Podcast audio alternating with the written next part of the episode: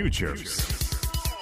おはようございます。Futures 毎週木曜日は私大前早期がお届けいたします。大前早期バードビュー。今回はゲストの方をお迎えしてお送りいたします。株式会社コルク代表取締役そして編集者でもある佐渡島洋平さんです。お付き合いよろしくお願いいたします。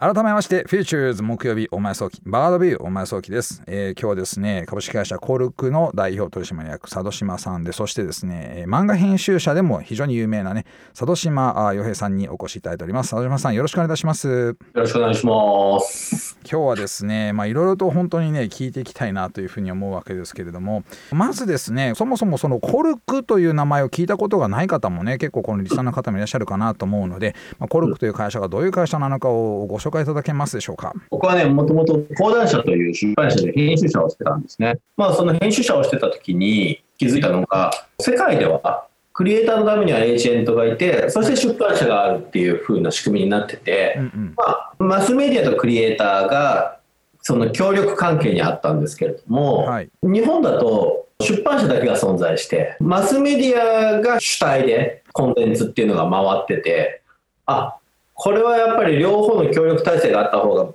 よりいい仕組みになるなっていうふうに思って、はい、エージェント業っていうのを立ち上げたいっていうふうに思って講談社を辞めてそのコルクっていうクリエイターのためのエージェント会社を作ったんですね。そうするとそのクリエイターの先生の方々と一緒に作品作りをするというそういうふうなあの体制の会社ってことですかね。そうです。で昔はねもう出版するしか方法がなかったので、はいはい、結局出版社の社員が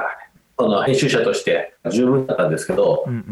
今ってもうネットも含めてどういうマネタイズをするのかでかなり複数のやり方があるので作品を作ってどんな風に世に出していくのかってことを都度都度戦略を練った方が作家にとっていいだろうなと思ってるってことですね。そのコルクの中でそうすると佐渡島さんはまだあの代表者でもあり編集者でもあるってことなんですかね。そうですね。僕自体は編集とその経営と両方までやってるプレイングマネージャー的な感じで、はいはいはいまあ、ある種宇宙兄弟のね小山中也とか、はいはい、ドラゴン桜の三田さんとか、はい、ベテランのね、作家さんに関しては、うちの会社のスタッフにね、お願いしながらやってるところが多くて、僕は新人漫画家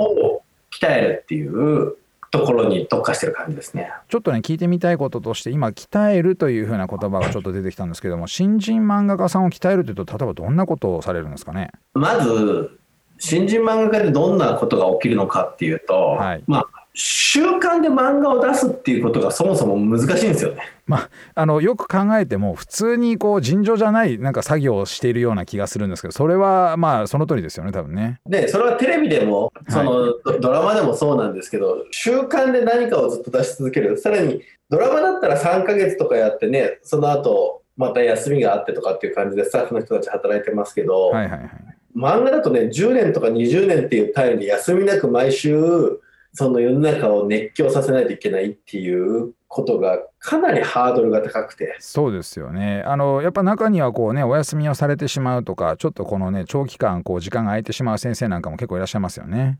そうですね。だからどういうふうにすると安定的に創作できるようになるのかっていうところをまあ、一緒に模索していく仕事に今はなってますね。そうするとその、まあ、スタートの段階からある程度こう長いストーリーが作れるようにいろいろなその例えばそのストーリーの骨格部分であったりとか、まあ、ペース配分みたいなものも含めて考えていくって感じなんですかね。結構そこは逆で。逆なんだ。長いことができるように準備すると、はい、やっぱ未来って分かんないんで。なるほどなるほどその準備をすると対応力というか変化に対応する力が弱まっちゃうんですよ。だからどっちかっていうと今に集中するっていうか、はい、毎日できることをやってってその場その場に応じて臨機応変に対応するっていう力を身につけるっていうみんな見越して準備をしたがっちゃうのでいやいや見越して準備をすることっていうのが無意味だよっていうことを学んでってもらうっていうのをやってることに近い。全く逆なんですね。なるほど。そうするともうそれこそその5話先ぐらいはもうちょっとあの作家でもどうなるのかわからないみたいなこともあの発生しちゃうってことなんですかね。そうです。もうこの週刊連載なんてやってると5話先じゃなくて1話先全く分からないです。1話先ですら分からない状態。なんかちょっと言葉を選ばずに言うとあの行き当たりばったり感があの結構あるような感じはしますけどそういう感じですかね。完全にそうでまあこれ旅行で考えたら、はい。どこへ行くかは決まってるけど、行った場所で何をするかは決まってないっていう感じで、なるほど、なるほど。だから宇宙兄弟っていうのももうタイトルからして、その壮絶なネタバレなんですよ。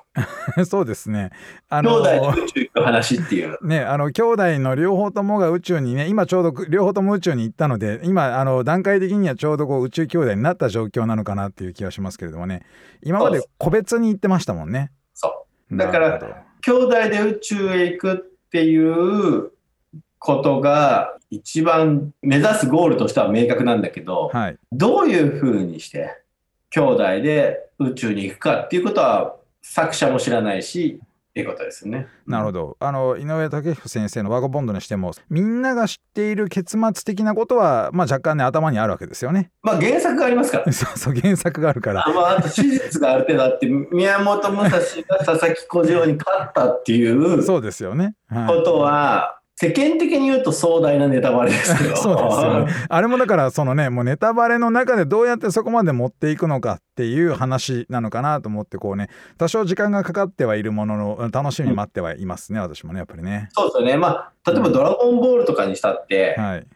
絶対悟空が勝つに決まってるんですよ。そうですね。悟空勝つ確実に勝つ。うんそうそうそう。なんだけど、勝たないかもしれないっていう。まあたまにねやっぱりこうねあのちょっと負けて、えーなんならこうね神様に復活してもらうみたいなね一回こう、えーあのお亡くなりになってるケースもありますからね。うん。だから、そこがね、ドキドキするポイントだから。うん作者自身もドキドキしながらそのストーリーをこうどんどんどんどん変えてっていると。うんなるほどことそれでああやってこうねこうみんながドキドキワクワクする、まあ、習慣であったりとか、まあ、連載が続くってことなんですね。まさに、人のことって、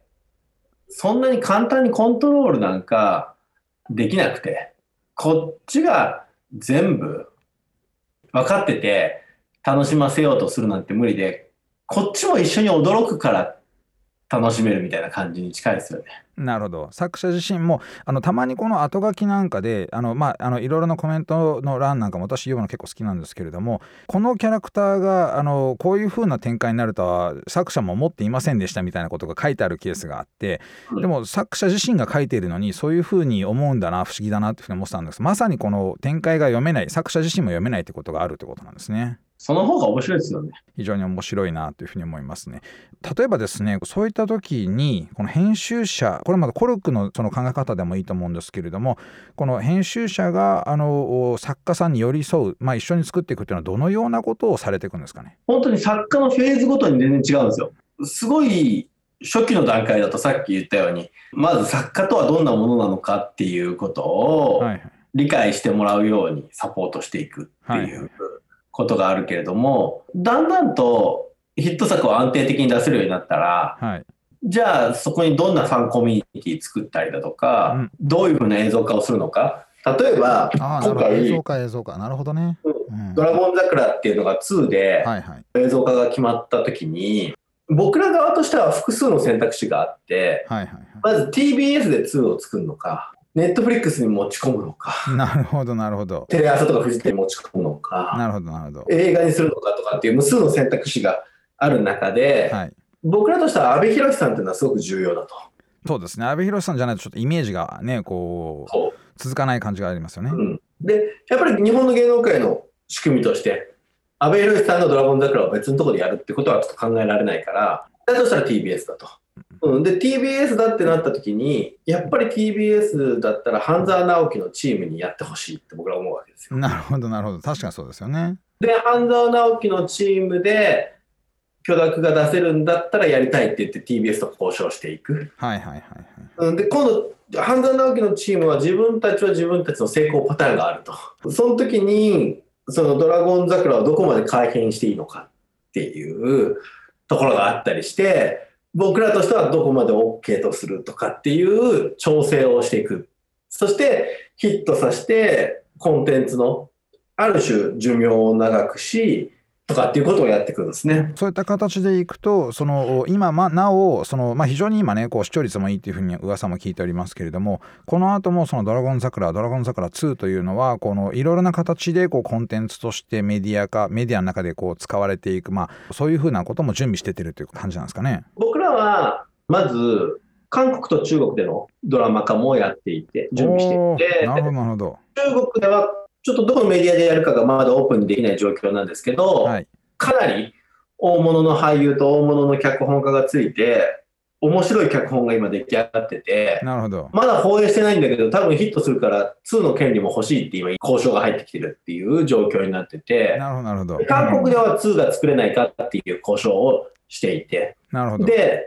同時に僕らは日本だと、その、まあ、うちの会社のミッションが、物語の力で一人一人の世界を変えるなんですよ。なるほどなるほど。で、ね、映像を作ったりだとか本を作ってるだけだと本当には変わんないのでドラゴン桜とかを見たりだとかして、はい、挑戦しようと思ってる人たちがいるんですよね。東大受験を挑戦しようってことですか、ね、挑戦しようと思ったりする人たちがいて、うんうん、そういう人たちが東大受験を目指せるように結構地方とかから東大に入った人たちを今集めて組織化して、はい、リアルドラゴン桜っていう風な感じでリクルートを組んでいろいろな学校に派遣してってるんですよ。もうだからドラゴン桜の世界をそのまんまあの世の中でこう作っていこうと。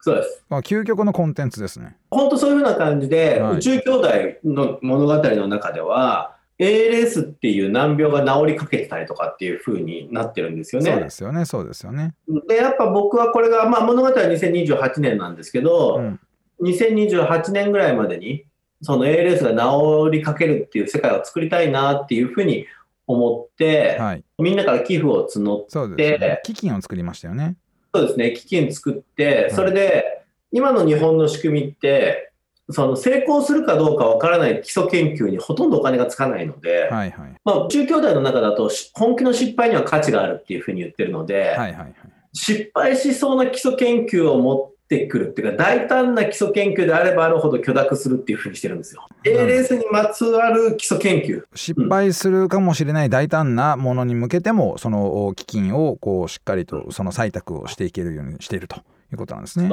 まあ、そういうふうにしていて、はいそれの関係で、今どれぐらいだろう多分合計もう1億弱ぐらいを研究者たちに寄付しててっていう状況ですね。これ漫画を読んでいると後ろにこう ALS の基金の話があって非常に興味深いなとこういうふうにその2028年の世界の話を書いているにもかかわらず今からその危機がスタートすると、まあ、もしかすると2028年本当に ALS のその研究する時にはそのお金が使われる可能性がありますよね。いや本当にそう思う。ね、だからすごいなと思ってこうあ、まあ、そういうふうなことをコルクも含めたその編集のその仕事の中で世界を広げていくためのお手伝いもしてるってことなんですね。ありがとうございます。あのこれねちょっとねあの、まあ、脱線ってほど脱線じゃないんですけど私あのやっぱ「ドラゴン桜」見ておりまして非常にこうね面白いなと展開が非常にこの面白くてですね楽しめるんですけれどもあのうちのですねこう息子に3分間の算数のやつをねこう今やらしてるんですけれども、うんはい、あのつい先日ですね、まあ、2週間ずっと同じような形のそのランダムの100問算数をやってまして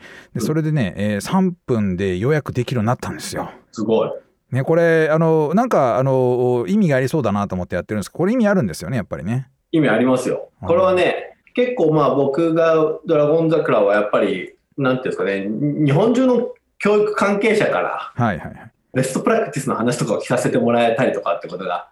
起きていて。なるほどなるほど。それで計算力がつくっていうよりも同じような計算問題をどうやったら早くできるかっていうのを繰り返しやるっていうことがすごく集中力を鍛えるんですよね。その集中力を鍛える方法ってなかなかないので、はいはいはいはい、それとして有効だっていうのでそれを提案とか漫画の中でしてますね。これをやり始めて早速ちょっと集中力に差が出てきたような感じがありましてね。これもまたちょっとそのね勉強とは全く関係ないところなんですけれどもあのこの APEX っていうパソコンのゲームであのうちの息子はかなりそこ頑張ってるんですけれどもまあゲーマーになりたいわけじゃないんですがすごい頑張ってるんですが急激に成績が良くなってきてもしかするとですねこれが影響してるんじゃないのかなってちょっと思っている部分もあるんですけどね。なんかこうやっぱ集中力が鍛えられるんだよっていうと、まあ、本人あのゲームのように楽しんでまして、まあ、100問の中でね、ようやく今100問ができるようになったというところがありましてここをねなんかその、まあ、信じてやってみるのも面白いなと思ったのでいや意外とねそのた3分で100問できるんですよね。ねびっくりしました本当にまあ自分でやってもできなさそうだなと思うところね息子がやれるなって喜んでるのが嬉しいなと思ってこれねあのドラゴン桜から学んだことなんですよ。嬉しい。